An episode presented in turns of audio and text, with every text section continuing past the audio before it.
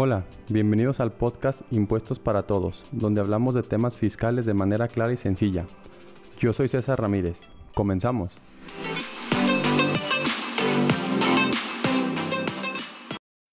Hola a todos, ¿cómo están? Sean todos bienvenidos a este nuevo capítulo del podcast. El día de hoy vamos a hablar de tres inversiones que tienen beneficios fiscales. Em, Primero que nada, eh, debemos saber que existen algunos tipos de inversiones que eh, pues el gobierno, a través de las leyes del ISR o la ley del IVA o el código fiscal, les dan ciertos beneficios fiscales. Y esto es por distintas razones. Eh, ahorita el día de hoy vamos a platicar acerca de tres de ellas. Vamos a ver cómo funcionan, cómo es el beneficio que tienen y pues debemos saber que básicamente los beneficios que pudieran tener las inversiones pues puede ser una exención de ingresos, es decir, que esos ingresos no paguen ISR o bien que paguen una tasa menor del impuesto que pagaría cualquier otro tipo de ingreso o bien que se pueda diferir el impuesto eh, para pagarlo con posterioridad. Entonces, la primera de ellas que pudiéramos hablar son los rendimientos que se obtienen de SOFIPOS. que es una SOFIPO? Una sociedad financiera popular. Existen empresas que son sociedades financieras populares o SOFIPOS, que son empresas que se dedican a eh, recabar dinero de inversionistas y normalmente prestarlo a, otras personas. Entonces, en, ese, en esa parte, cuando tú le prestas dinero a esa SOFIPO para que ellos a su vez lo represten, eh, existe un beneficio fiscal. ¿Y cuál es el beneficio fiscal? Bueno, pues que la ley del ISR, en el artículo 93, nos dice que este tipo de rendimientos, es decir, los rendimientos que te entregue una SOFIPO, eh, van a ser exentos de ISR, nada más que tenemos un tope. Nos habla la propia ley que el tope será de que el monto que yo tenga invertido en este tipo de instrumentos, es decir, en SOFIPOS, no deberá de exceder de un saldo por medio diario de 5 UMAS, que más o menos ahorita en el 2023 son como 187 mil pesos.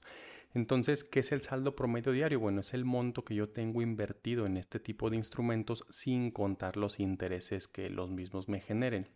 Entonces, si yo estoy invirtiendo hasta 185 mil pesos, yo tengo 185 mil pesos invertidos en una SOFIPO y esa SOFIPO me está entregando rendimientos, esos rendimientos van a ser exentos del ISR. Entonces, ¿qué pasa si yo tengo los 185 mil pesos, pero los tengo en varias SOFIPOS? Ah, bueno, pues entonces yo deberé de sumar los saldos promedios diarios de cada una de esas SOFIPOS donde tenga las inversiones y si no exceden de los 187 mil pesos, pues estarán exentos estos intereses. Si vemos o, hacemos un poquito de investigación, normalmente las OFIPOS andan dando entre el 10 al 12% anual. Entonces, si tuviéramos una inversión, como decíamos, más o menos del tope de 185 mil pesos, pues nos va a estar dando aproximadamente al año entre 18 a 20 mil pesos. Esos 18 a 20 mil pesos van a ser exentos del impuesto sobre la renta, es decir, que no van a pagar un solo peso ese dinero.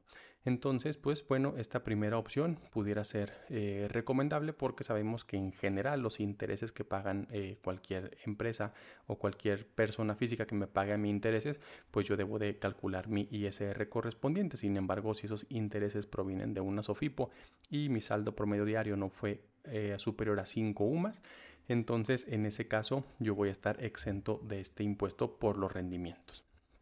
Bien, ahora una segunda inversión que tenemos eh, en, este caso, bueno, esta primera estamos hablando de ingresos exentos.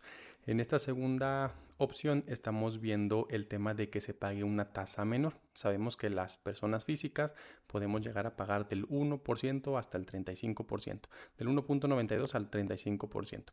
Sin embargo, existen cierto tipo de ingresos que tienen una tasa fija, no importando el monto. Sabemos también que las personas físicas, esa tasa del 1 hasta el 35% depende en gran medida del monto que estemos pagando. Entre más monto gane yo, pues más porcentaje pagaré. Entonces, existen un tipo de inversiones que son las acciones en bolsa de valores mexicana, donde esa utilidad, esa venta de acciones va a estar grabada con un 10% nada más, no importando si sea un peso o sean mil millones. Lo que yo me gane eh, vendiendo acciones o haciendo, por así decirlo, trading de acciones que estén en, bolsas, en bolsa de valores mexicana, nada más pagará un 10%. A diferencia, como decíamos, de otro tipo de inversiones que van a poder llegar a pagar hasta el 25, 30, 35%. Entonces, en este caso, las acciones, de hecho, fue una reforma, no recuerdo exactamente el año, estaremos hablando hace unos 8, 10 años más o menos que se dio la reforma, porque de hecho antes las utilidades en la venta de acciones en bolsa de valores estaba completamente exenta. De hecho, si quieren saber un poquito más, eh, échense un clavado ahí cuando eh, Banamex que era un banco mexicano, vendió sus acciones a Citibanamex, que es ahora el dueño y que ya próximamente también lo van a vender cuando se hizo esa operación, que fue, si no me recuerdo, más o menos como en el tiempo de Fox, 2002, por ahí más o menos, eh, se hizo en una operación en la bolsa de valores precisamente para evitar el pago del impuesto. Si hablaban de que se ahorraron, si no mal recuerdo, como 2 mil millones de pesos en impuestos por esa operación porque se hizo a través de bolsa de valores y en ese tiempo las utilidades en venta en acciones en bolsa de valores no estaban grabadas. Entonces este 10% es relativamente nuevo, si no mal recuerdo será como en el 2014 cuando se empezó a, a grabar estas, estas este acción, bueno, la utilidad en las acciones.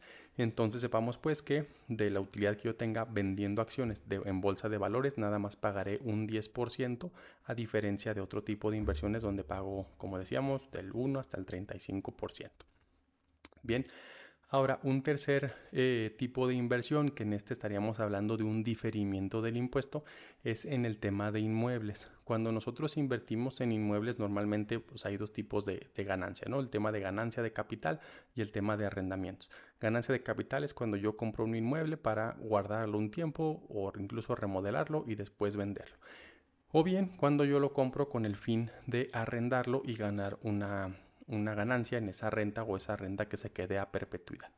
Entonces, en el tema de los arrendamientos, eh, la, propia ley del ISR, cuando somos personas físicas y vamos a arrendar un inmueble, me da dos opciones. Me da una opción de que yo puedo arrendarlo deduciendo el 35% de los ingresos sin comprobante alguno, es decir, no, no me pide absolutamente nada, con, eso me lo regala, por así decirlo, ese 35%. Y una segunda eh, opción que es que yo pueda deducir el 5% del valor de la construcción, más aparte otros gastos que pudieran ser, o yo pensaría que el gasto más importante es el tema de los intereses si yo compré esa propiedad con un crédito hipotecario. Ojo, que es muy diferente de la deducción personal de los intereses de mi casa habitación. ¿Por qué? Porque esas dos deducciones están, son como eh, opuestas porque si yo estoy rentando un inmueble, pues entiende que no es mi casa habitación, yo no rento mi casa habitación, mi casa habitación yo ahí vivo. Entonces, eh, si yo compro un inmueble para rentarlo, yo puedo deducir los intereses porque ese para mí es un activo fijo, el, bien que compré para arrendar, no es mi casa habitación. Entonces, esos intereses se pueden deducir cada mes en mis declaraciones mensuales y además que se puede deducir, como les decía, el 5%. Aquí es una cuestión meramente de números porque eh, pues sabemos que en México obviamente existen muchísimos rangos de rentabilidad, pero pudiéramos hablar que estaremos entre un 6 a un 8 a un 10%, bueno, en caso de plataformas un poquito más, pero si yo estoy obteniendo, por decir un número en medio, un, 8% de, de rendimiento sobre mi inversión, pues si ya me permiten deducir el 5% de ese 8%, por así llamarlo, entonces yo nada más voy a pagar sobre el 3%, quiere decir que estoy deduciendo más de la mitad del ingreso que estoy obteniendo. Más si tengo todavía el tema de los intereses hipotecarios, pues obviamente todavía se suma más. Incluso en algunos ejercicios que hemos hecho, pues nos sale hasta pérdida, ¿no?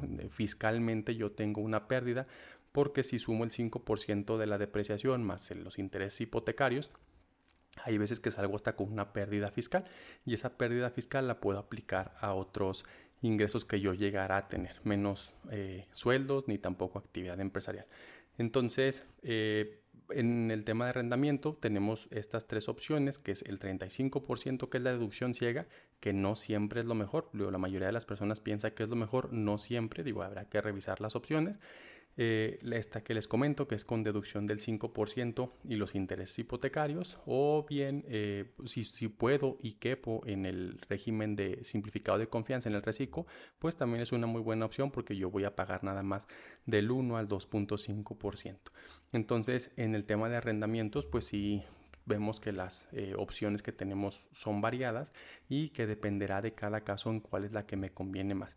Entonces les digo, hay veces que incluso en, arrendamientos, cuando se, se, aplican la deducción del 5% más los intereses, pues incluso no pagamos absolutamente nada, o sea, no pagamos un solo peso de impuestos durante los primeros no sé, 15 a 20 años del arrendamiento, ya después a lo mejor sí me va a salir por pagar, pero eh, entonces en esa parte estaríamos hablando que el impuesto se puede bajar eh, pues considerablemente. Obviamente habrá que cumplir con las condiciones o con los requisitos correspondientes, pero sepamos que se puede hacer. También otra cuestión importante en el tema de los inmuebles y que muchas personas es lo que quieren, es que tienen un negocio y ese, las utilidades de ese negocio las quieren transformar en el tema de, de un inmueble para rentar, un departamento, una casa, un local, eh, una nave industrial.